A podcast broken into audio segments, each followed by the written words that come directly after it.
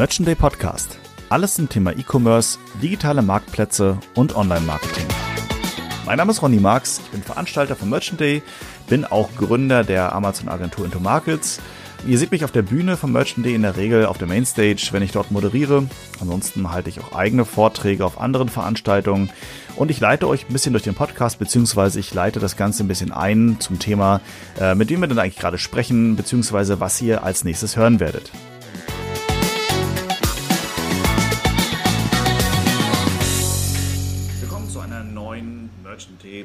Podcast-Folge und natürlich heute wieder mit einem spannenden Gast.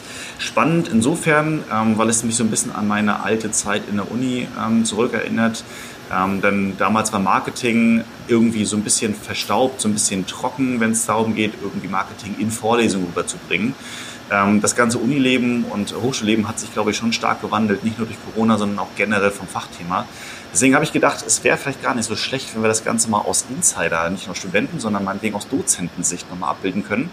Deswegen habe ich mir den Tobias Benedikt Blask heute eingeladen, der äh, seines Zeichens Dozent, Professor an einer Hochschule ist und ähm, ja das Thema Marketing ähm, aus Dozentensicht, glaube ich, heute sehr, sehr gut darstellen kann. Tobias, äh, vielen, vielen Dank, dass du da bist. Ronny, danke für die Einladung. Ich habe es eben gerade schon so ein bisschen angekündigt. Du bist, ähm, jetzt muss ich kurz nochmal noch mal kurz äh, Revue passieren lassen, du bist Professor für Digital Advertising. Ist das korrekt? Ja, genau. Das ist tatsächlich äh, die offizielle Bezeichnung von dem, was ich da bin. Das bin ich an der Hochschule der Medien in Stuttgart.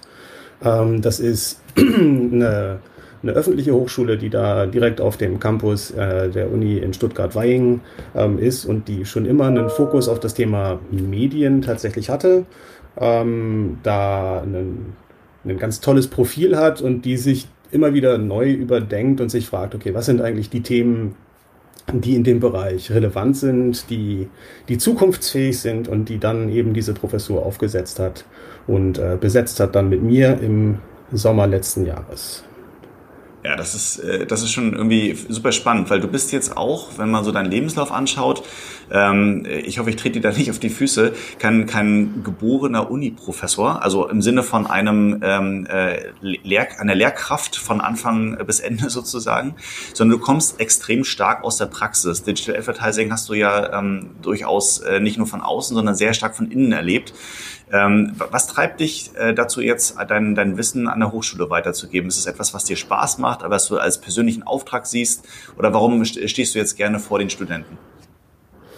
Mm, tatsächlich, also zieht sich das eigentlich eben doch genau durch mein Leben, weil ich das okay. eigentlich immer sehr, sehr, immer sehr, sehr zweigleisig betrieben habe. Oder zumindest beide Themen immer irgendwie eine Relevanz hatten in meinem Leben. Also wenn ich jetzt mal, mal zurückgucke, dann habe ich irgendwann mal eine, tatsächlich eine Berufsausbildung gemacht zum Werbekaufmann. Also das heißt für diese ganze Marketingbranche äh, habe ich mich schon immer sehr interessiert. Ähm, bin dann nach dem Studium, äh, also bin Diplomökonom, ähm, nach dem Studium dann oder während des Studiums angefangen schon äh, eine Firma zu gründen oder freiberuflich damals in erster Linie tätig zu sein. Da habe ich äh, Webseiten gebaut. Das ist jetzt irgendwie so lange her. Damals war das noch eine aufwendige und coole Geschichte. Ähm, ja. In erster Linie mit Kunden zusammen, die in der Agentur äh, Kunde waren, in der ich vorher meine Ausbildung gemacht habe, die immer Webseiten haben wollten und ähm, keiner wusste, wie es geht. Und ich wusste es auch nicht. Und dann habe ich mir ein Buch gekauft und äh, für erstaunlich große Marken ohne Vorwissen Webseiten gebaut. Ähm, äh, damals ausschließlich auf äh, Makromedia Flash Technologie, weil HTML hatte ich zu dem Zeitpunkt noch nicht verstanden. Also das heißt, ähm, sehr, sehr pragmatisch und auch schon eine ganze Weile her. Ähm, dann habe ich aber irgendwie gedacht, Mensch, guck mal, das äh, muss doch irgendwie noch, noch andere spannende Dinge geben. Und dann gab es beim ähm, Burkhard Funk in, in Lüneburg an der Uni äh, im Bereich Wirtschaftsinformatik eine, eine Stellenausschreibung für, ein, für, eine Promotionsstelle zum Thema Online-Marketing ähm, und, und, quantitative Forschungsmethoden in dem Bereich. Fand ich super spannend. Habe ich mich dann drauf beworben und ähm, bin eingestellt worden bin da dann tatsächlich auch eine ganze Weile gewesen. Habe da dann meine, meine Mitgründer von, von AdFriends kennengelernt, äh, was wir dann später ja gemeinsam gemacht haben. Und ähm, habe da aber auch sehr aktiv tatsächlich Forschung betrieben und immer auch Lehre gemacht. Ähm, also da haben wir die Dinge entwickelt, die schlussendlich äh, in AdFriends, also in dieser Software werkeln. Ähm, das sind die Dinge, die wir da im Kern ähm, entwickelt haben an der, an der Uni seinerzeit. Ähm, dann haben wir sehr aktiv die Firma natürlich vorangetrieben, das stimmt. Da, äh, da war, war ein deutlicher Fokus drauf. Ich habe aber parallel immer einen Lehrauftrag gehabt ähm, an, der, an der Uni in Lüneburg und ähm, auch meine, meine Promotion weiter betrieben. Und irgendwann habe ich dann gedacht, Mensch, ja, das, äh, jetzt, jetzt hast du irgendwie eine Firma gegründet und jetzt, was, was ist jetzt eigentlich der nächste Schritt, den du irgendwie gehen könntest? Und äh, ich hatte da immer eine große Liebe dafür, dieses Thema ähm, Forschung und Lehre. Also mich interessiert da tatsächlich auch beides gleichermaßen ähm, weiterzutreiben und äh, bin dann zurückgegangen an eine Hochschule, äh, nämlich an die HDM nach Stuttgart, weil es da einfach diese Professur gab, auf der zumindest aus meiner Perspektive mein Name stand und ähm, äh, so wie sich das für mich gerade anfühlt, stimmte das wohl auch.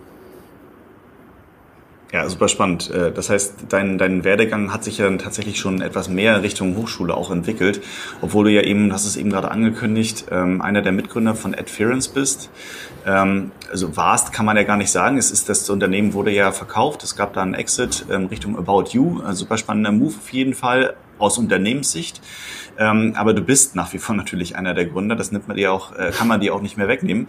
das heißt, Adherence, um das mal kurz nochmal ähm, noch darzustellen, das ist ein Tool, ähm, also ein, ein Software-as-a-Service-Tool, wenn ich es richtig äh, wiedergebe, korrigiere mich bitte, wenn ich das falsch mache, ähm, was sich sehr stark auf Programmatic, nicht Programmatic, sondern Performance-Marketing ausrichtet. Das heißt, ähm, ähm, Gebote steuern, Budgets steuern und äh, ja, Kampagnen im Bereich Performance-Marketing steuern. Und da bist du einer derjenigen gewesen, der dieses Tool ähm, mitgestaltet, Prozesse mitentwickelt hat, das Unternehmen dazu aufgebaut hat, korrekt? Ja, genau, das ist tatsächlich genau ähm, exakt korrekt. Wir haben das damals in erster Linie für, für Google ähm, seinerzeit noch AdWords entwickelt. Und das war, als wir, als wir gestartet waren, war das so das Go-To-Werbenetzwerk ähm, und Amazon, was jetzt ja ein klarer Fokus auch der Firma ist, hatte, hatte noch nichts im Angebot, wo man sich irgendwie nennenswert hätte darauf stürzen können sind da dann ja auch eines der größeren Geburtsmanagementsysteme geworden, haben dann noch einen Preisvergleich aufgebaut ähm, für das Thema Google CSS und äh, dann im weiteren Verlauf das Thema Amazon und das Tool, was jetzt viele kennen, halt eben ähm, weiter vorangetrieben. Ich war allerdings tatsächlich dann immer eher auf der Google-Seite, habe das Thema Amazon zwar mit angeschoben, aber das lag dann operativ eigentlich ähm, seltenst bei mir, so dass wir beide uns, glaube ich, vorher auch noch wir sind uns sicherlich ein paar Mal über den Weg gelaufen, aber so, aber, aber wenn du Kontakt mit AdFriends hattest, dann tendenziell eher mit meinem Mitgründer Florian. Genau, den Florian, den kenne ich auch schon länger, weil ich jetzt auch äh, klassischerweise so ein, ein Amazon-Spross bin, Amazon-Fanboy, äh, äh, bedingt durch dem, was ich tue.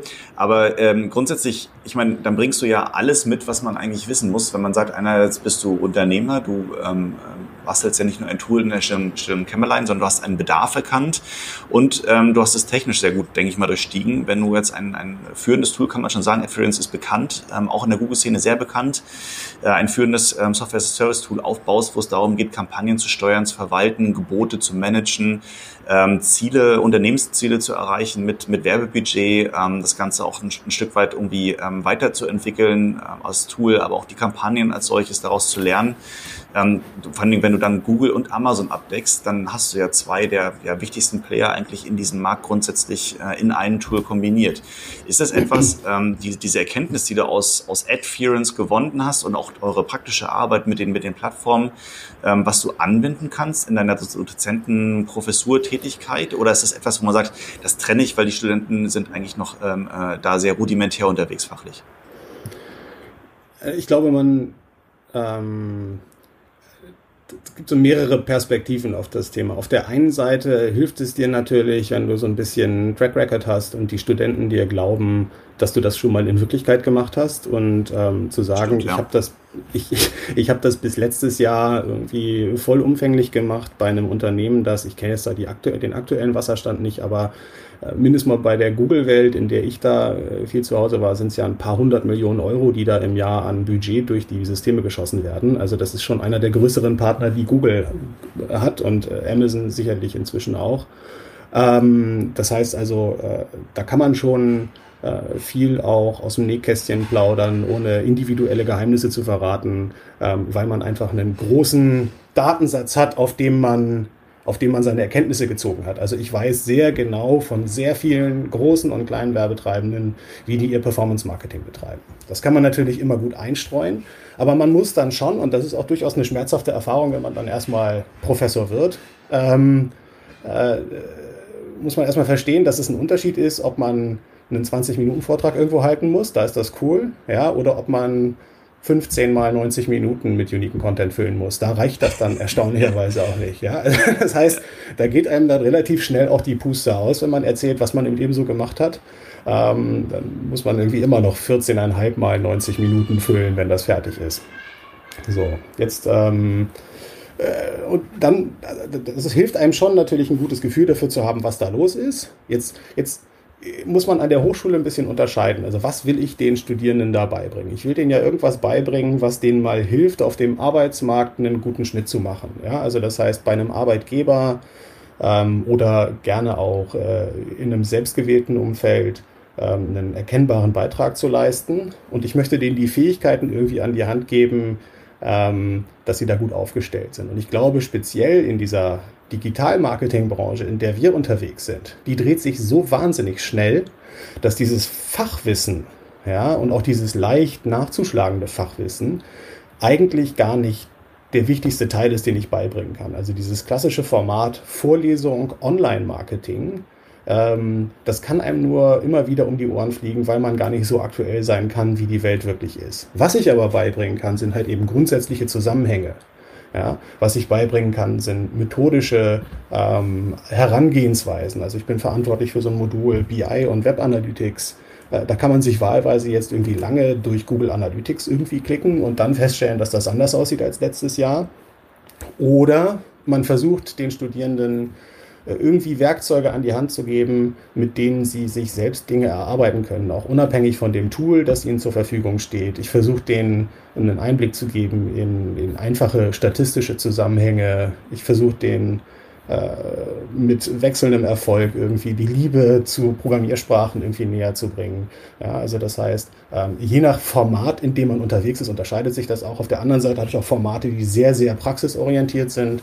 Ähm, also ich habe beispielsweise dieses Semester, äh, ich glaube in der Amazon Community, kennt ihn ja jeder, mit dem Christian Kelm zusammen, äh, ein ganz tolles Format gehabt, irgendwie, wo wir äh, eine Marktstrategie entwickelt haben für jemanden. Ja, also das heißt, ich versuche halt eben durch das Reinholen von Leuten, die wirklich jeden Tag da am Lenkrad sitzen, ähm, auch diese Perspektive drin zu haben und so einen guten Mix abzugeben, ähm, Leute so weit fit zu machen, dass sie, dass sie, wenn sie mit mir fertig sind, ähm, dass sie sagen können, okay, ich bin eben nicht nur für die nächsten sechs Monate für den Arbeitsmarkt irgendwie gut aufgestellt, sondern ich habe Dinge verstanden, die mir dauerhaft helfen oder zumindest mal langfristiger helfen. Absolut, absolut richtig. Ähm, Finde ich auch eine, eine, sehr, sehr gute, äh, praxisorientierte ähm, Ausrichtung. Denn das ist immer das, was ich so persönlich, ähm, wenn ich Bewerber vor mir sitzen haben, die das, ähm, die das dann studieren oder studiert haben, was mir da sehr fehlt. Wenn man so ein, zwei Fragen stellt, merkt man, dass die dann eigentlich relativ schnell ähm, überfordert sind. Ähm, natürlich ist die Praxis was anderes als, als der Lehrauftrag. Aber du hast es eben gerade selber gesagt, Online-Marketing, Digital-Marketing entwickelt sich wahnsinnig schnell weiter. Ähm, wie, wie, hältst du dich selbst auf den Laufenden? Also wenn ich mir vorstelle, ähm, du müsstest jetzt einen Lehrplan schreiben oder irgendwie zumindest einen, einen, einen Lehrplan umreißen für das nächste Semester ähm, mhm. und dann kommt plötzlich Alibaba auf den Markt und schmeißt alles um und Google sagt, okay, wir heißen jetzt nicht mehr Google AdWords, wir heißen Google Ads und wir haben jetzt irgendwie so eine Blackbox und Amazon kommt auf den Markt und sagt, hey, wir machen jetzt übrigens auch noch Self-Service ähm, Programmatic Advertising und schon stehst du mit deinem Lehrplan da und denkst so, okay, was machst du jetzt? Also wie, ist, ist das schon auch noch ein bisschen an der Praxis orientiert? Ich meine, du sagst ja selber, du machst da auch, auch viel Grundwissen, statistisch und strategisch, aber bringst du da Praxis mit rein? Und wenn ja, wie, wie schaffst du das da ähm, äh, am, am Puls der Zeit zu bleiben? Also ich versuche, also natürlich versuche ich das Ganze extrem praxisorientiert aufzustellen und aktuell hilft mir das natürlich auch noch ähm, sehr, dass ich einfach auch noch viele Leute kenne. Ja, also das heißt, ich, ich ähm, wenn in der, in, der, in der wahren Welt Dinge passieren, dann nehme ich die schon auch noch sehr, sehr bewusst wahr. Ähm, werde von anderen darauf hingewiesen, höre Podcast, arbeite vielleicht auch an Dingen mit. Ähm, ähm, und sehe auch über studentische Projekte durchaus viele Dinge. Aber es gibt eben auch Trends, wenn man ganz ehrlich ist. Also ich bin jetzt irgendwie 41 und für mich ist äh, TikTok und Snapchat Also ich benutze es nicht jeden Tag, sagen wir es mal so. Ja, also das heißt, also das sind halt Dinge, wo ich aber eben dann doch wahrnehme. Und das finde ich, also da hat man schon auch als, als Prof, glaube ich, so ein, so ein ganz tolles Früherkennungsradar, was mal funktionieren wird oder nicht, weil man halt eben mit vielen jungen Leuten äh, eben auch zusammen ist und wahrnimmt, dass da, da welche Dinge relevant verbreitet werden gerade, äh, welche Dinge wirklich genutzt werden, welche Dinge ähm, so, und dann machen die mich natürlich neugierig, diese Dinge, und dann versuche ich mich da auch einzuarbeiten. Also das hat schon einen sehr, sehr praxisorientierten Anspruch, was ich da mache, aber mir ist es halt eben wichtig, jemandem nicht beizubringen, wie er sich irgendwie durch so ein Interface klickt, weil, wie du selber eben schon gesagt hast, das nächstes Jahr eh anders aussieht. Es ist eher wichtig, ähm, dass jemand, ähm, dass jemand die grundsätzlichen Dinge irgendwie auf der Schippe hat und, äh, und, und ihm das Wissen, das er von mir vermittelt bekommt, halt eben nicht nur bis nächsten Donnerstag reicht, sondern eben auch übernächstes Jahr noch, wo er sagt, ja, klasse, das ist ja, habe ich verstanden, die Motivation, warum dieser und jener Influencer jetzt das und das tut, ist, weil er irgendwie ein folgendes Ziel erreichen möchte. Und ob der das jetzt nur auf TikTok, Snapchat, Instagram oder sonst wo macht, ist eigentlich erstmal nachrangig. Ja, also du hast ja so verschiedene Layer von, von Handlungen. So, du hast einmal irgendwie so ein motivationales Handeln und dann hast du irgendwie eine Plattform, auf der das stattfindet und die technischen Möglichkeiten, die sie dir bietet, das zu tun. Und die Audience, die du da hast.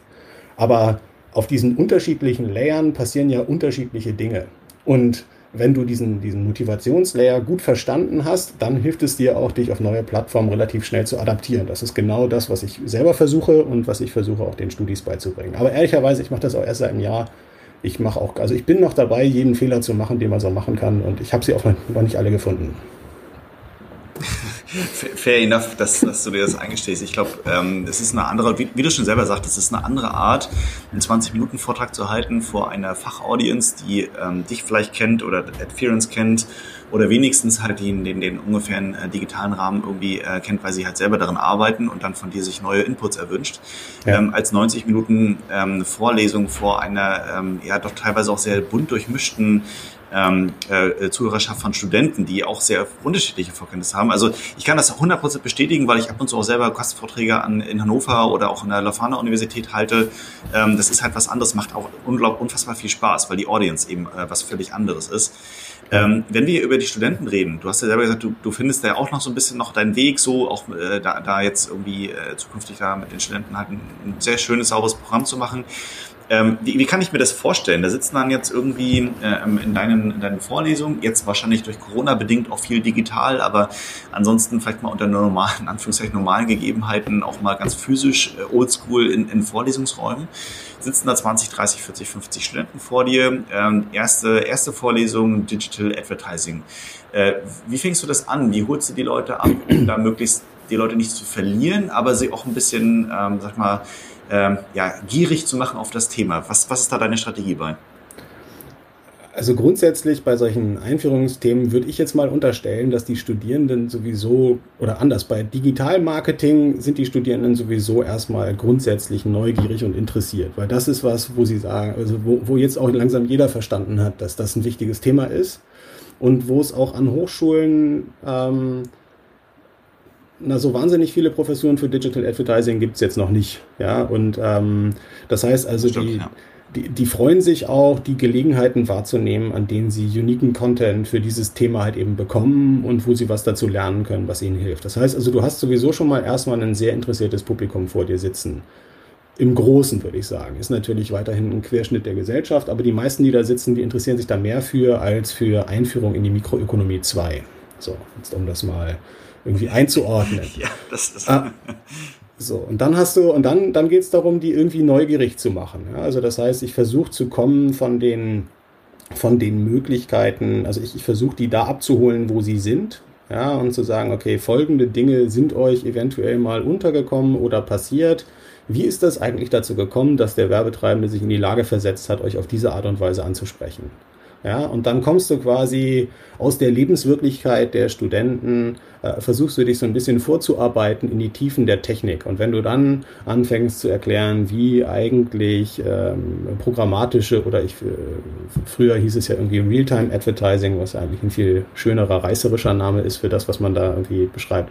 Ja, also wie sowas funktioniert, welche technologischen Voraussetzungen dafür gegeben sein müssen. Ähm, äh, dann versucht man sie einzufangen an der Stelle. Dann fängt man an und irgendwie, ich habe halt nun mal so einen kleinen Schlag weg und interessiere mich für, für Quantitatives halt eben sehr. Versuche denen mal zu zeigen, wie simpel eigentlich das funktioniert, äh, Kunden in bestimmte Gruppen einzuteilen, ja, mit Hilfe von, weiß ich nicht, Recency, Frequency oder ähnliches. Und wenn man den, wenn man, wenn man vom Nutzen des Ganzen kommt und die ganze Zeit ähm, im Blick hat, was eigentlich das Ziel von dem ist, was da passiert. Und ich erkläre dir jetzt, du hast jetzt irgendwie einen Remarketing-Banner gesehen und das hat total gut zu dir gepasst.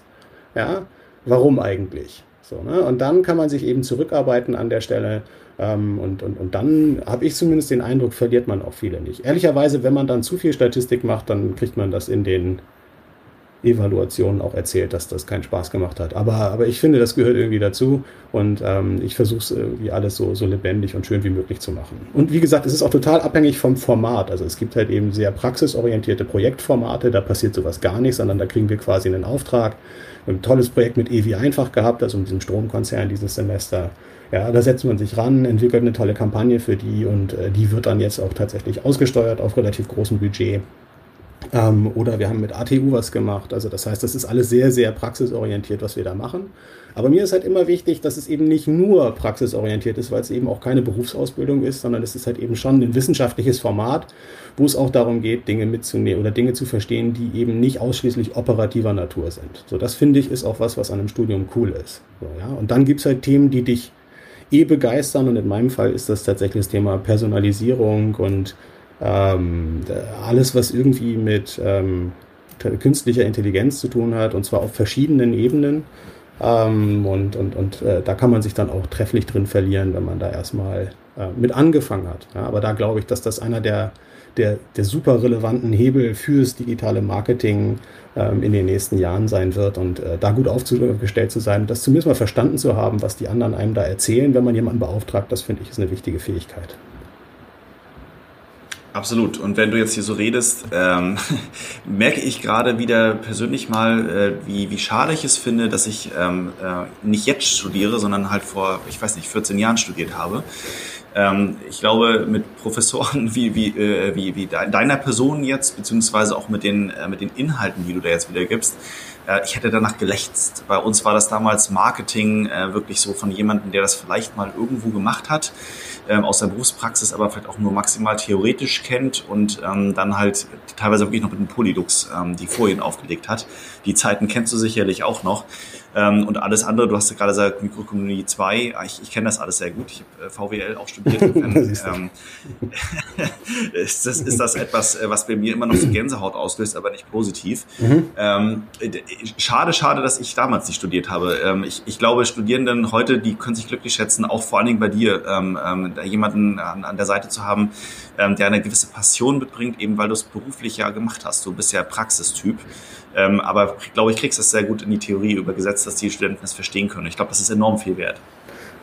Also, also ich, hoffe das zumindest. Ich glaube, du hast so eine, so eine Art Transformation im Laufe deines, deines Berufslebens. Also ich bin ja, bin ja Landesbeamter des Landes Baden-Württemberg jetzt inzwischen. Das ist ja, also man, ach, das ist ja, das ach, ist ja stimmt klar. das ist ja, das ist ja zumindest mal vom Dienstherrn auf Dauer angelegt. Ähm, und ähm, das heißt, also du, du hast halt schon so eine Art irgendwie Transformation, die du die du im Leben halt irgendwie so durchmachst. Am Anfang bist du halt noch sehr, sehr tief in dem drin, was wirklich tagesaktuell in der Praxis passiert. Da würde ich mich schon auch noch dazu zählen. Also dafür habe ich auch einfach noch genug Kontakte ähm, und, und, und äh, Tagesgeschäft-Kontakte mit anderen. Ähm, und irgendwann äh, wirst du aber immer seriöser in deiner Lehre und wirst immer immer grundsätzlicher in dem, was du erklärst. Und ich glaube, dass beides auch einen Wert stiftet. Und deswegen brauchst du auch so eine gewisse Durchmischung in der, in der, in, im Lehrkörper, wie es immer so schön heißt. Ähm, du brauchst irgendwie so ein paar Junge dabei, die irgendwie das äh, tagesaktuell verstanden haben, aber du brauchst halt eben durchaus auch ein paar Silbernacken, die, die, die das Ganze schon ein bisschen länger machen und äh, wissen, wie man, wie man Dinge vielleicht, wie man auch komplexe Dinge vielleicht vermittelt, etc. Ja, aber also ich kann ja nur sagen, mich interessiert, ich bin ja eben nicht nur in der Lehre irgendwie, sondern auch in der Forschung irgendwie sehr interessiert und was, also da passieren ja gerade so wahnsinnig spannende Sachen. Also ich arbeite gerade an einem Paper, wo wir mit GANs arbeiten. Ich weiß nicht, ob du von dem Generative Adversarial Networks schon mal gehört hast. Aber, aber da, das ist quasi, das sind neuronale Netze, die in der Lage sind, Dinge zu erschaffen. Ja, also das heißt, du hast irgendwie beim, beim maschinellen Lernen oder bei der künstlichen Intelligenz hast du ja verschiedene verschiedene Pfade. Ja, du hast einmal irgendwie so Zeitreihenanalysen, mit Hilfe von diesen rekurrenten neuronalen Netzen. Ähm, du hast so bilderkennende Verfahren und du hast halt eben aber auch erschaffende Verfahren. Und was wir da gerade machen, und das ist eben auch toll an so einer Professur im öffentlichen Raum, du kannst halt wenn du halt in so einer Firma arbeitest, dann bist du halt in dem Korsett, in dem du dich halt irgendwie, in, das du dir angezogen hast, wenn du sie gegründet hast, ja. Also das heißt irgendwie, du hast dann ein Tool für Amazon und das entwickelst du iterativ weiter. Ich beschäftige mich jetzt gerade wissenschaftlich damit, dass wir Klamotten erschaffen und den Stil einer Marke lernen äh, mit Hilfe von künstlicher Intelligenz und äh, neue, neue Produkte vollautomatisiert erschaffen lassen mit Hilfe von so einem äh, von so einem GAN-Netzwerk, was, was auf eine ganz faszinierende Art und Weise funktioniert. Also einfach erklärt, es gibt irgendwie zwei neuronale Netze, die gegeneinander arbeiten. Das eine erschafft quasi auf Basis von gelernten Bildern neue Bilder und das andere versucht zu klassifizieren in das ist künstlich erzeugt und das ist echt. Und in dem Moment, wo das zweite Netzwerk nicht mehr unterscheiden kann, ist es künstlich oder echt, sagt es, ich bin fertig. Ja, und dann bekommst du Dinge angezeigt, das, das kann doch nicht sein. Ja, das ist, wie kann das so gut sein? So, und ähm, das, damit kannst du ganz tolle, ganz spannende Sachen machen. Das hat jetzt gar keinen direkten, also im, äh, im betrieblichen äh, Kontext wäre das für mich schwierig gewesen, irgendwie umzusetzen. Aber jetzt, äh, und das ist halt cool an dieser, an so einer Stelle, ähm, ist es halt völlig okay, sich auch mal eine Weile damit zu beschäftigen, selbst wenn am Ende rauskommt, dass es vielleicht irgendwie nichts gebracht hat, wobei da sicherlich was Cooles bei rauskommen wird. Also das heißt, ähm, momentan passieren an ganz vielen Fronten ganz viele spannende Sachen, ja, also sowohl im Digitalmarketing konkret wie auch äh, methodisch äh, momentan wahnsinnig tolle Sachen passieren. Ähm, und ich finde das sehr spannend, auf der einen Seite eben daran in Ruhe arbeiten zu können und auf der anderen Seite aber eben auch Studierende, junge Leute mitzunehmen. Ja, und zu sagen, okay, das hier sind die coolen Sachen und gleichzeitig, und man sagt das immer so, und ich habe immer gesagt, ja komm, redet mal, aber gleichzeitig auch von denen zu lernen, weil das stimmt auch. Also man, es, es gibt einfach so viel, was an einem vorbeigeht, was man mitbekommt, wenn man viel mit jungen Leuten, aber ja, die sind halt eben irgendwie Mitte 20. Äh, man denkt ja immer, also am Anfang denkt man ja immer, man, man wäre so ein Alter und dann stellt man fest, dass das nicht so ist. Ja? ähm, und irgendwann akzeptiert man, dass das nicht so ist. So, ja? Und das heißt also, ähm, äh, das ist einfach so ein ganz toller Schmelztiegel irgendwie, der, der, der, der, der Glück produziert bei dem, der es macht, also wenn er es gerne macht. Also bei mir in dem Fall. Also das, das kann man, glaube ich, ähm, ohne dich jetzt kennen zu müssen, äh, merkt man schon die letzten paar Minuten, äh, da, da, man merkt ein Glänzen, man hört ein Glänzen in deinen Augen, wenn du über das Thema redest. ja. Eine gewisse Passion, die sich da auf jeden Fall bei dir deutlich rausstellt. Ähm, ich finde es hochgradig spannend, auch gerade das Thema KI finde ich persönlich sehr, ähm, bin ich sehr interessiert. Ähm, und äh, auf der anderen Seite merke ich auch gerade wieder, ja, dieses Korsett, was du beschrieben hast, ähm, auch ein Stück weit, weil ich nun äh, im Agenturgeschäft arbeite, ähm, im Amazon-Bereich. Du hast es ja ähm, im Tool-Bereich äh, durch. Wir sind halt auch Service-Provider im, im, im, Dienstleistungssektor. Ähm, da bist du halt einfach in deinen normalen täglichen Sachen gefangen und hast halt wenig Bewegungsspielraum, allein von der Zeit her, dich da irgendwie anders aufzustellen oder dich mal äh, in Experimente zu wagen, die sonst halt so ähm, im Alltag halt nicht möglich sind. Ähm, insofern äh, ist da mein Neid schon mal auf deiner Seite, ganz, ganz offen und ehrlich, ein, ein positiver Neid. ähm, und wie gesagt, man merkt das halt ganz stark. Ähm, ich, ich kann nur dazu auch sagen, weil du meintest, ja, äh, man, irgendwie ist man ja doch ein bisschen anders äh, vom Alter aufgestellt als die Studierenden. ähm, in dem Moment, wo man dann auch als, als Dozent, ist mir selber genauso widerfahren, mit sie angesprochen wird, denkst du, oh, ja. irgendwie, nee, ich, ich, irgendwie fühle ich mich genau noch auf deiner Seite. Ja, genau. Also äh, ich, ich glaube, spätestens dann merkt man, dass eine gewisse Altersgrenze, ein Altersgap auf jeden Fall da ist. Ja, ja, ja, absolut. Also das ist tatsächlich, äh, ich habe da auch den Weg noch nicht gefunden, wie man da vernünftig mit umgeht. Der aktuelle Weg ist, ich duz die Studierenden, die siezen mich, das ist natürlich unmöglich, und aber, aber ich kriege das noch nicht über die Lippen mit dem Siezen und ich habe vorher alle gefragt und alle haben gesagt, ist okay. Von daher, ähm, ähm, aber, aber es ist tatsächlich, also das ist eine, eine große Herausforderung, gerade wenn du halt eben aus dem Kontext kommst, in dem wir beide halt eben auch irgendwie ja nun, nun unterwegs sind da, da, da sieht sich ja auch keiner. Also mit wem sieht sich mich denn? Ich sitze mich mit meinem Steuerberater, ja, und ja. ja, weiß ich auch nicht, so viel mehr fallen mir da jetzt nicht ein. So, ne? Und plötzlich kommst du in so eine Welt, in der sie wieder so ein ganz normales Setup ist, ja, und in der sie ja durchaus auch benutzt wird als Abgrenzungskriterium irgendwie so. Ne? Und ich, also ich finde, man braucht dieses Abgrenzungskriterium gar nicht, weil wenn man sich versteht als ähm, als, als, als Lerngruppe, ja, und äh, da schließe ich mich ausdrücklich mit ein in dem Fall. Ja, eigentlich wollen wir ja alle das Gleiche. Wir wollen alle irgendwie hinterher schlauer sein als vorher. Und ich finde, Du ist ein tolles Mittel, um eben genau Barrieren abzubauen. Ja, das hat man ja irgendwie, Otto, Otto hat da ja ein riesen Thema draus gemacht, irgendwie in den letzten Jahren, das ist natürlich jetzt auch schon ein alter Hut, aber aber, aber immer mehr Unternehmen bemerken ja auch irgendwie, dass sie nicht nur Vorteile hat. Jetzt in so einem Setup, wo, wo ich irgendwie am Ende Noten gebe, da kann sie schon mal auch gut sein, ja, weil sie Arschloch ist halt irgendwie auch schwerer über die Lippen zu bringen für Studenten als du Arschloch. aber, aber wie gesagt, also das ist für mich durchaus noch ein Thema, das irgendwie absolut irgendwie relevant ist. Ja, absolut. Ich meine, das machen andere Länder ja auch ja. so. Wenn du jetzt ähm, Richtung Amerika schaust, da gibt es auch nur ein You und fertig. Äh, in Skandinavien ist das Du völlig normal.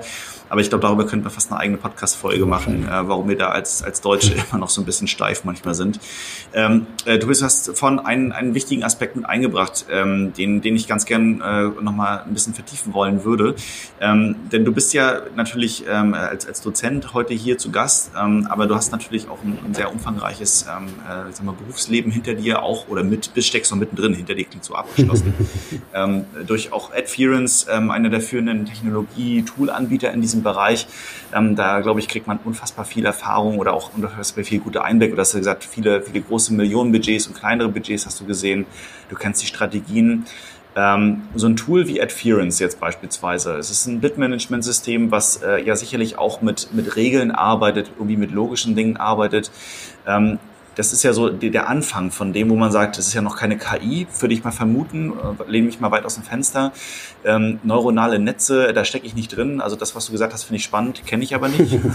ähm, da könnte ich, glaube ich, allein noch mal mit dir äh, drüber sprechen. Vielleicht machen wir noch mal eine zweite Folge draus, glaube ich, äh, super cooles Thema. Mhm.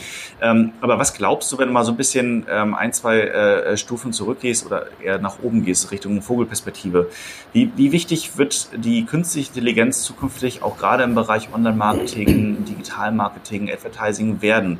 Google sagt ja selber schon, wir haben, schmeiß, gib uns einfach deine, deine Produkte und ein bisschen Budget oder deine Keywords und den Rest machen wir. Du brauchst eigentlich keinen Dienstleister, du musst dich nicht selbst kümmern.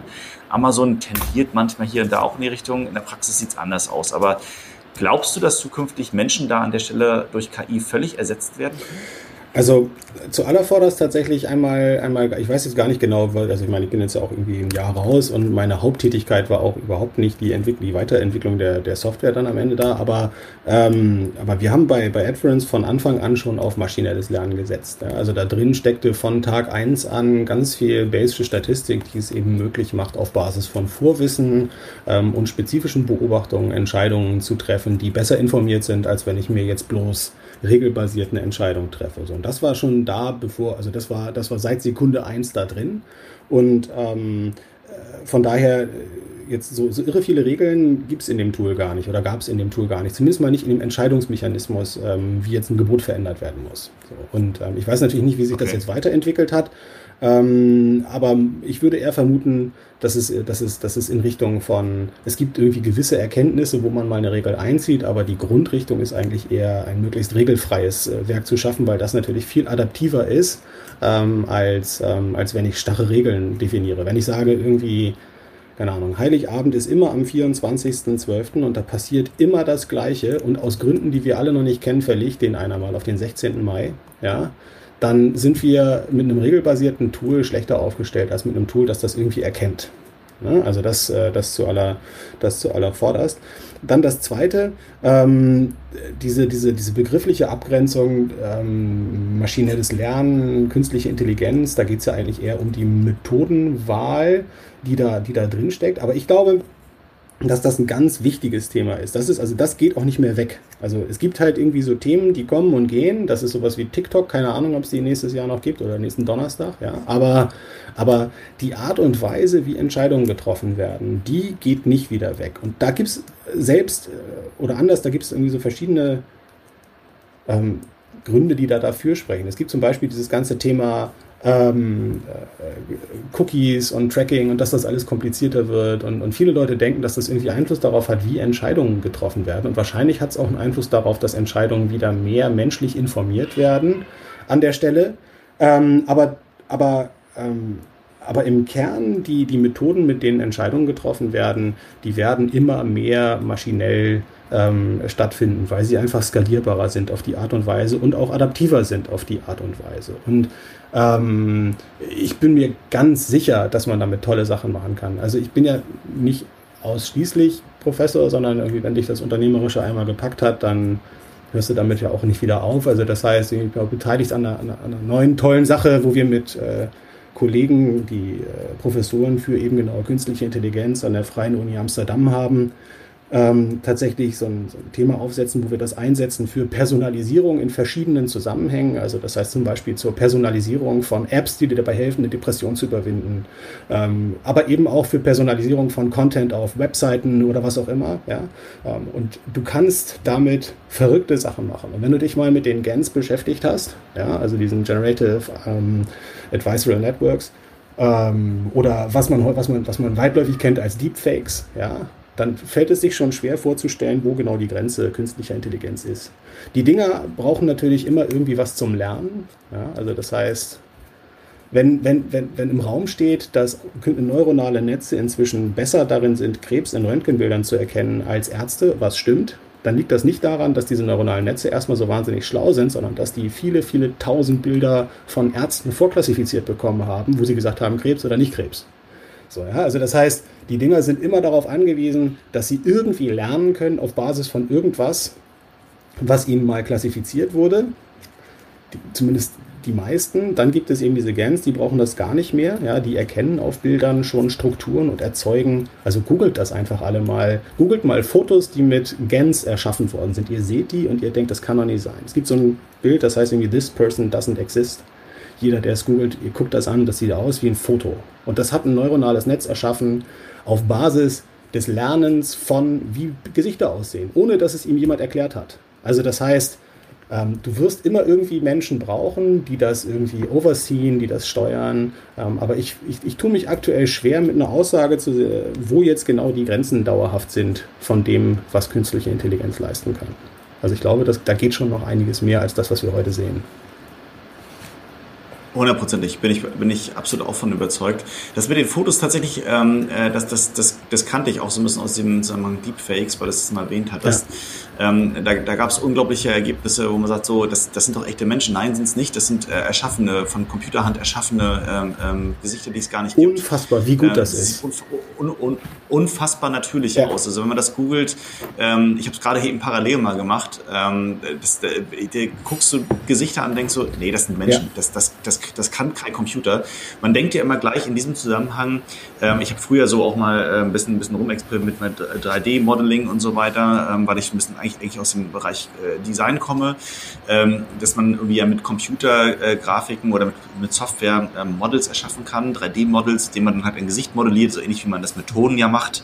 Äh, und man, man quetscht da so lange rum, sag ich mal ganz blöd, bis dann halt ein ordentliches Gesicht mal rauskommt. Mhm. Aber es wird wird immer, immer unnatürlich aussehen. Also zumindest mit der heutigen Technik auf jeden Fall. Es, es kommt schon alles Natürliche sehr nah ran. Das, was aber da mit Gens passiert, ist, ist ja ein völlig andere, anderes Niveau. Das, das, das hat mit Modeling nichts mehr zu tun. Das ist ein generierte, ähm, auf neuronalen Netzen, wie du sagst, generierte Gesichter. Un, unfassbar. Also kann ich auch nur zu aufrufen, das mal zu tun. Ähm, spätestens dann fällt man so ein bisschen vom Bock Ja, absolut. Absolut. Definitiv. Wenn wir das nochmal auf das Thema äh, ähm, Advertising zurückführen, äh, weil du, du bereitest ja nun deine Studenten darauf vor, ähm, pass auf, äh, Digital Advertising ist eine coole Sache, äh, lernt das mal, mach das mal.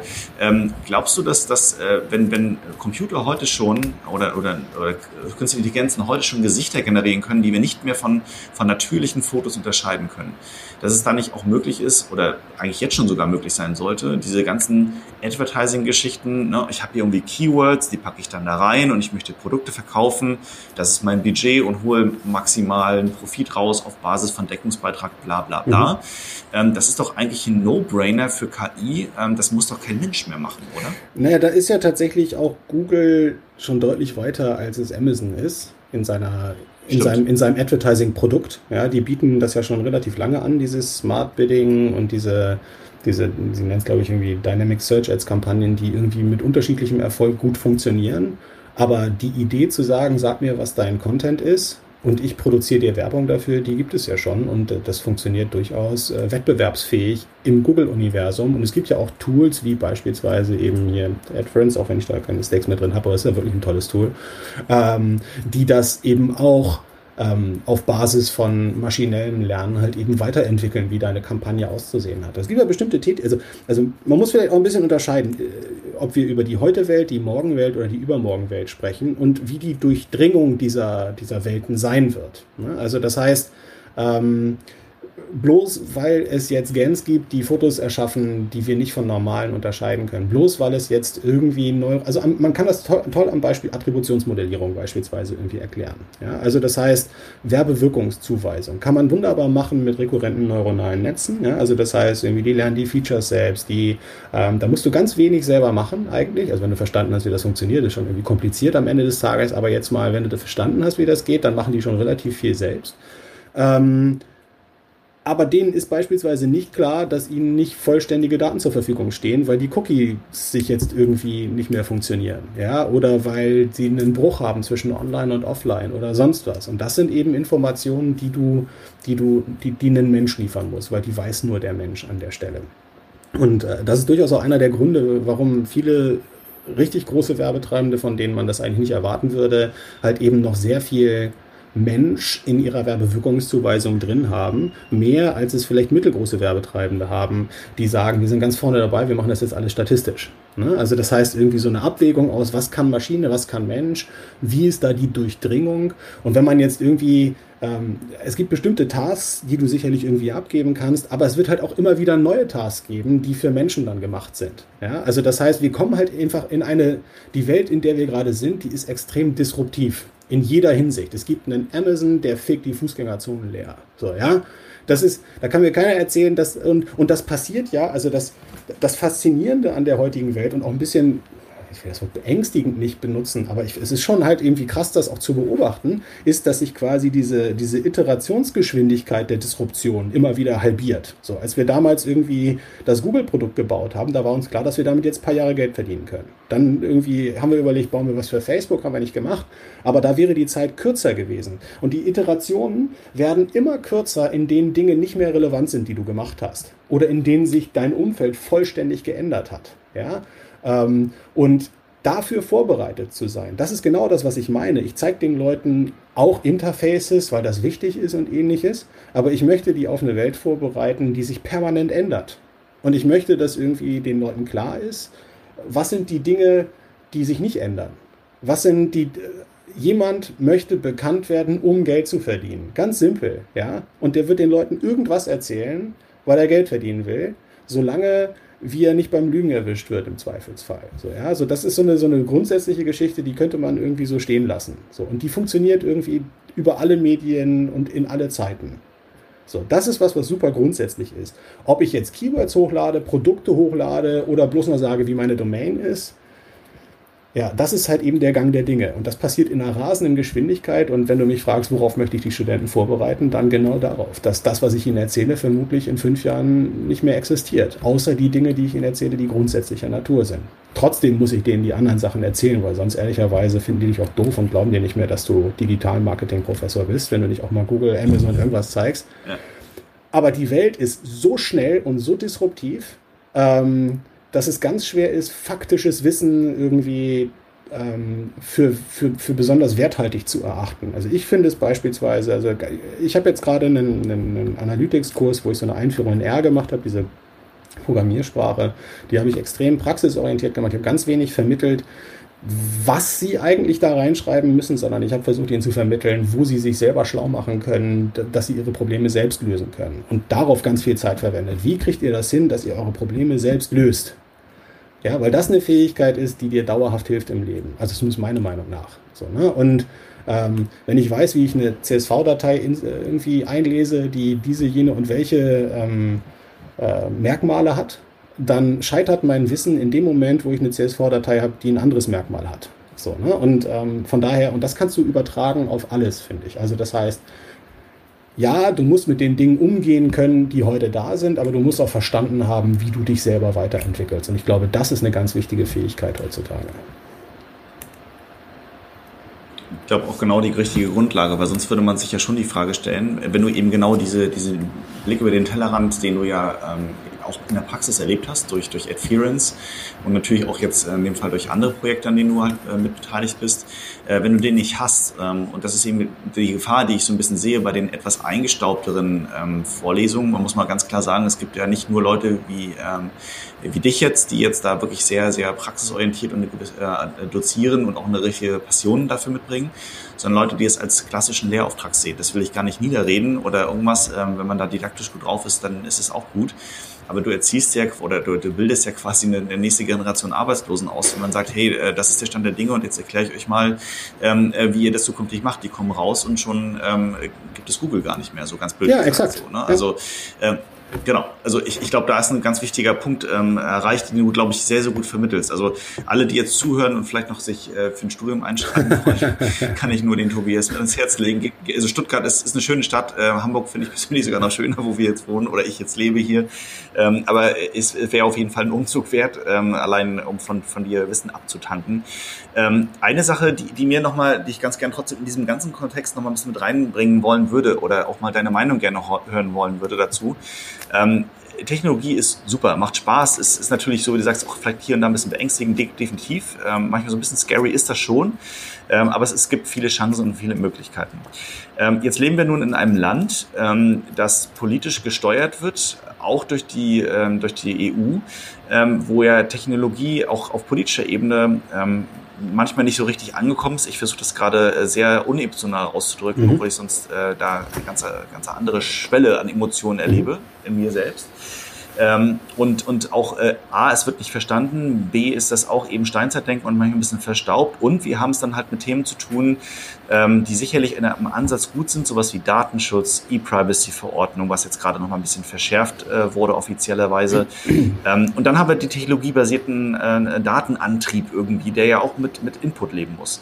Ähm, das kollidiert meiner Meinung nach sehr stark, speziell in Deutschland. Siehst du das als Hemmnis oder, oder siehst du da uns trotzdem als auch als Deutschland noch zukünftig in einer Position, wo wir in der Weltwirtschaft noch oder auch in der Technologie-Weltwirtschaft mitspielen können?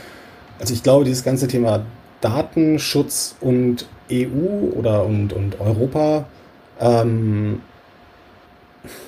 also grundsätzlich ist Datenschutz natürlich eine gute Sache. Ich möchte nicht in einem Land leben, in dem eine mir nicht wohlgesonnene Regierung alle Daten über mich sammelt und sie gegen mich verwendet. So, das jetzt mal zu allervorderst.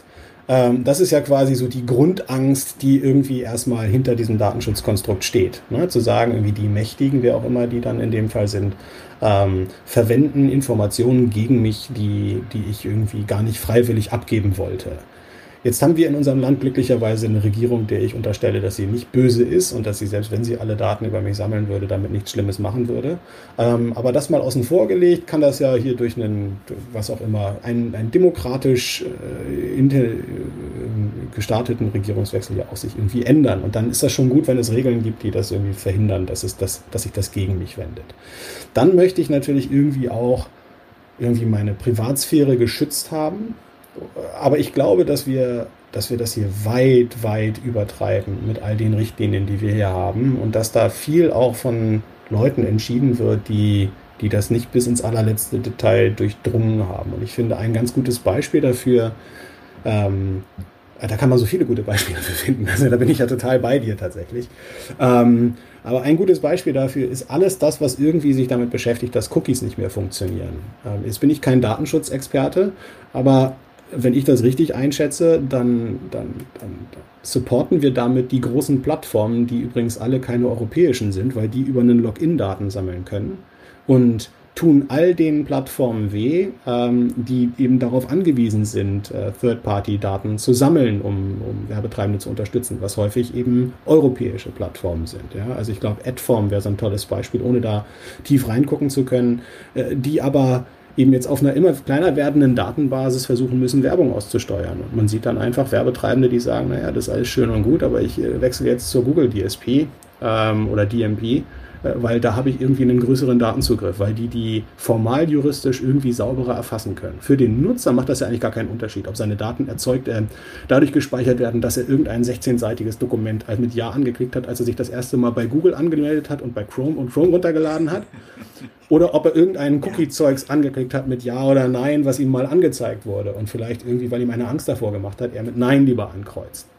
Und diese ganzen, da wird, da wird enorm viel Gedankengut und, und, und Aktionismus drauf verbracht, Probleme zu lösen, die, finde ich, irgendwie eigentlich gar keine sind. Also warum, also die Frage ist ja immer, wer sammelt von wem Daten, um damit was zu machen? So, und so ein Werbetreibender, da haben wir jetzt ja nun auch irgendwie viel mit zu tun gehabt, im Bereich Attributionsmodellierung beispielsweise bei AdFerence.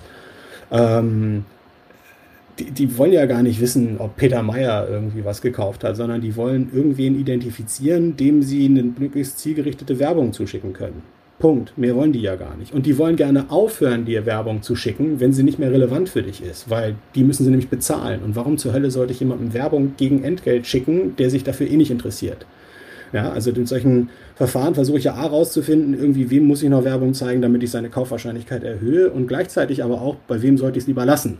So. Also das heißt, ich glaube, viele begreifen dieses Thema in ihrer Gänze nicht und ich sicherlich auch nicht so. Aber mein Blick darauf ist, dass wir viele Dinge hier übertreiben. Und das bekommt man übrigens auch massivst mit, wenn man im öffentlichen Dienst arbeitet. Also das ist ja, also ich habe ja großes Verständnis dafür, dass Leute nicht irgendwie, dass Leute Wert darauf legen, irgendwie privat zu bleiben. Aber das trägt schon merkwürdigste Kapriolen, irgendwie, wenn es darum geht, Listen zu führen und mit Kollegen zu teilen, wo dann plötzlich Datenschutzbedenken auftreten wird. Boah, Alter, ey, habt ihr keine anderen Probleme? Ja, also von daher ähm, bin ich da total bei dir. Datenschutz ist eine tolle Sache. Ich glaube, sie hindert uns hier massivst, weil eben andere ähm, Regionen der Erde da deutlich pragmatischer mit umgehen. Auf der anderen Seite, vielleicht ein Punkt noch.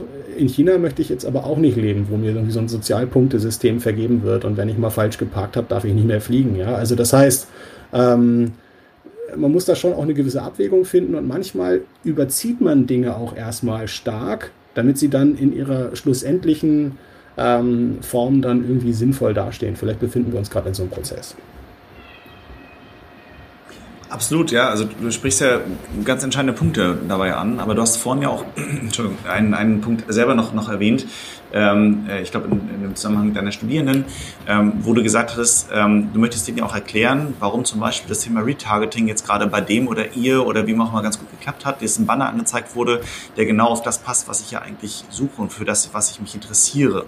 Ähm, das ist ja eben auf der Basis auch möglich, dass Daten da sind, mit diesen Daten gearbeitet werden kann. Ähm, ansonsten sind wir ja so ein bisschen gefühlt in der, also aus meiner Perspektive, äh, im Steinzeitalter wieder, wo wir sehr linear von Medien wie Fernsehen und Radio sitzen und ähm, da man versucht nur aufgrund von demografischen oder maximal von, von Zeitfaktoren zu sagen, okay, wenn jetzt einer um zwei Uhr noch Wer äh, Fernsehen guckt, dann kriegt er entsprechenderweise Erwachsenenwerbung. Mhm. Ähm, während ich um, um 18 Uhr oder vielleicht um 16 Uhr versuche, dann äh, eher Spielzeugwerbung zu platzieren. Das ist ja, ist ja wirklich oldschool, absolut oldschool, oldschool ähm, äh, Advertising. Äh, und wenn ich in den Digitalbereich reingehe, wo ich halt Drückkanal habe und ein bisschen auswerten kann, wer sitzt davor, ähm, in welchem Bereich befindet er sich, ich, ähm, dann bekomme ich doch, und das ist auch so das, was ich nach draußen verkaufen würde, auch immer, bekomme ich doch eigentlich Daten von Nutzern ähm, und kann denen viel, viel gezielter etwas anbieten, was sie wirklich interessiert und nicht mit der Gießkanne irgendwie ähm, etwas zeigen, was sie im Zweifel gar nicht sehen wollen. Ähm, das sehe ich irgendwie auch immer noch als Punkt, als Vorteil, wenn ich eben halt im Datenschutzbereich nicht so ganz super strikt unterwegs bin, wie im Zweifel Cookie-Verbot zum Beispiel das jetzt wäre.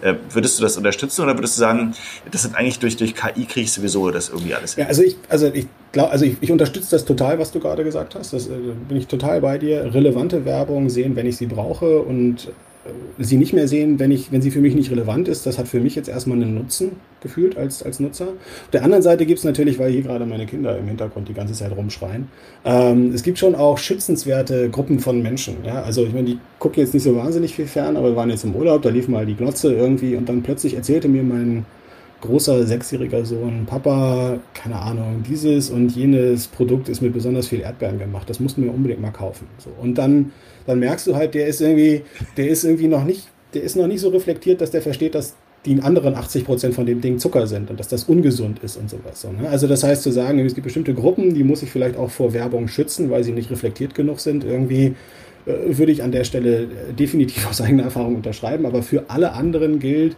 ähm, dass, ich, dass, ich, dass ich glaube irgendwie, dass jemand, der mal auf der Seite vom Zalando war und sich da irgendwie kurze Hosen angeguckt hat, dass das schon okay ist, dem weiter kurze Hosen als Werbung zu zeigen und nicht irgendwelche, der würde ja eh Werbung gezeigt bekommen, bloß dass er jetzt sinnvolle Werbung gezeigt bekommt und ansonsten würde er halt irgendwelche genau, andere dämliche genau. Werbung gezeigt bekommen. Und von daher, das ist ja das, das ist ja der Deal, den ich im Internet mache, ist, ich kriege Werbung gezeigt dafür, dass ich da viele Dinge kostenlos nutzen kann. So. Und äh, diejenigen, die irgendwie nicht bereit sind, diesen Deal irgendwie einzugehen, ähm, die müssen irgendwie eigentlich auch aufhören, das Internet zu nutzen, ja, oder zumindest mal so zu nutzen, wie es heute dasteht. Aber wie gesagt, das, das, es gibt bestimmt ganz viele mögliche Arten, das differenziert zu betrachten, aber ich bin auch eher auf der Seite, die sagen, dass wir das hier, dass wir das, dass wir, dass wir, dass wir deutlich übertreiben mit dem Thema Datenschutz. Dann hoffe ich mal, dass man äh, Leute wie dich vor allen Dingen, aber vielleicht auch manchmal mich hört und dass sich das äh, in irgendeine vernünftige Richtung entwickelt, dass, ähm, dass wir entsprechenderweise Toolanbieter wie ein Adference, ähm, aber auch das, was du erzählt hast mit den Apps, mit Personalisierung und so weiter, auch KI, äh, es ist, ist eine, eine super spannende Zukunftsgeschichte. Du hast richtig gesagt, das geht nicht mehr weg. Ein Google geht nicht mehr weg, ein Amazon geht auch nicht mehr weg, äh, Facebook vielleicht irgendwann mal ähm, ähm, oder ein TikTok kommt und er geht mal wieder, aber es gibt halt gewisse Player, die die werden erstmal die nächsten Jahre definitiv uns begleiten und ähm, da sollten wir nicht zu viel Angst vor haben, äh, sondern das als Möglichkeit sehen. Ich glaube, du bist jemand, der das äh, sehr gut verkaufen kann, auch äh, verkaufen im Sinne von, von äh, äh beibringen kann. Ähm, insofern, ähm, wenn ich ein bisschen auf die Zeit schaue, ich könnte doch locker mindestens eine Stunde mit dir darüber äh, reden, weil erstens, äh, weil wir da äh, sehr, sehr auf der gleichen Schiene unterwegs sind und zweitens, weil es einfach un unfassbar spannend ist, auch ein bisschen was von, von dir zu erfahren. Ähm, dennoch an der Stelle erstmal soweit schon mal vielen, vielen Dank, Tobias, dass du ähm, äh, da so, so viel erstens ehrliche Worte ähm, reingebracht hast und zweitens halt auch nochmal ähm, eine sehr schöne Bandbreite dargestellt hast, wie toll eigentlich Unileben heute sein kann ähm, und wie Professoren eigentlich auch eine Passion mitbringen, die von denen, glaube ich, auch ähm, sich Studenten sehr stark anstecken lassen können. Vielen Dank auf jeden Danke Fall. Danke dir, Ronny. Und bevor ich dich dann komplett rauslasse, ähm, wir machen das bei, äh, was heißt wir? Ich rede immer von wir. Ähm, ich mache das bei Podcast-Gästen immer so, ähm, dass wir jetzt ganz zum Schluss nochmal so eine kleine Entweder-Oder-Geschichte haben, wo wir vielleicht nochmal so ein bisschen äh, was rauskitzeln wollen, würde ich bei dir auch gern mhm. machen. Ich hau dir einfach mal so zwei, drei kurze äh, Sachen um die Ohren, versuche da möglichst spontan, ohne nachzudenken, darauf zu reagieren. Mal sehen, wie dein neuronales mhm. Netz als Silbernacken funktioniert, wie du so schön gesagt hast. Ähm, und dann gucken wir mal, was bei rauskommt. Wir starten mal dem ersten, machen wir es dir einfach, Ladenbummel oder Online-Shopping? Eine kurze Antwort wäre, dass ich meine Sachen tendenziell online natürlich kaufe. Ähm, die lange Antwort ist, dass ich schon auch eine große Liebe für die Fußgängerzone habe. Also einer meiner Freunde macht hier das Stadtmarketing in Lüneburg und mit dem habe ich schon viele Kisten Bier darauf verbracht, rauszufinden, wie da wohl die Zukunft aussehen könnte in der Innenstadt. Also von daher, ähm, ich finde beides hat einen Wert, aber ehrlicherweise trage ich nicht erkennbar dazu bei, dass die Fußgängerzone überlebt. Also würde ich mal Richtung Online-Shopping über die tendieren? Okay. Äh, Netflix oder Buch lesen? Äh, jetzt wäre die, die, die sozial erwünschte Antwort wäre Buch lesen, aber, ähm, aber aktuell, also ganz, also die, die dritte Option an der Stelle wäre, ich habe irgendwie drei Kinder, neun Monate, vier Jahre, sechs Jahre. Ähm, das ist die dritte Option. Okay, aber ansonsten höre ich so ein bisschen raus, Netflix ist nicht. Ich bin auf jeden Fall kein, kein ich, ich lese keine Romane, das ist mal klar. Okay, okay. Äh, wir, wir, deuten das jetzt einfach mal, so deine, deine Aussage. Äh, du wärst auch übrigens ein guter Politiker, aber vielleicht bist du ja nee, auch... das nicht. Schauen wir mal. Äh, Mensch oder Maschine? Ich umgebe mich natürlich irgendwie lieber mit Menschen als mit Maschinen. Ähm, ich glaube, Maschinen können aber tolle Sachen mittlerweile, die uns dabei helfen, Tätigkeiten nicht mehr machen zu müssen, auf die wir keine Lust haben. Okay, das heißt deine Antwort? Äh, ich mag Menschen. Okay, sehr gut. Ähm, nächster Punkt, weltbekannt oder Underdog? Na, ich meine, tue Gutes und sprich darüber. Also ich meine, ich wäre jetzt nicht hier, wenn ich nicht der Meinung wäre, dass es irgendwie schön wäre, wenn jemand mitbekommen würde, was ich mache. Von daher bin ich, also wir dürfen die Leute gerne mitbekommen, was ich so tue. Also ja, Das klingt natürlich ganz schön groß. Erst Lüneburg, dann Stuttgart, dann die Welt. Ne? Machen wir es mal so. Genau. Und letzter Punkt, Geld oder Liebe? Das kann man ja ganz schlecht irgendwie gegeneinander abwägen. Also, also glücklich. Das, das, ist, das ist ja der Zweck dieser Frage.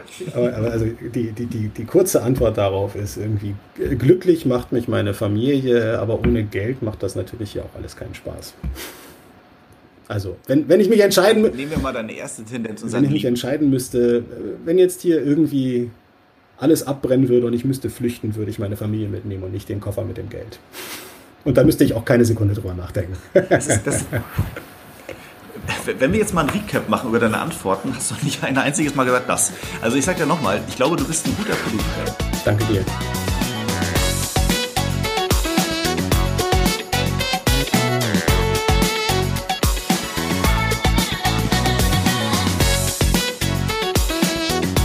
Merchant Day. Das E-Commerce-Event. Konferenz, Expo und Networking. Veranstaltet von Into Markets, der Amazon-Agentur. Sichere dir jetzt dein Ticket auf www.merchantday.com. Wir sehen uns in Hannover.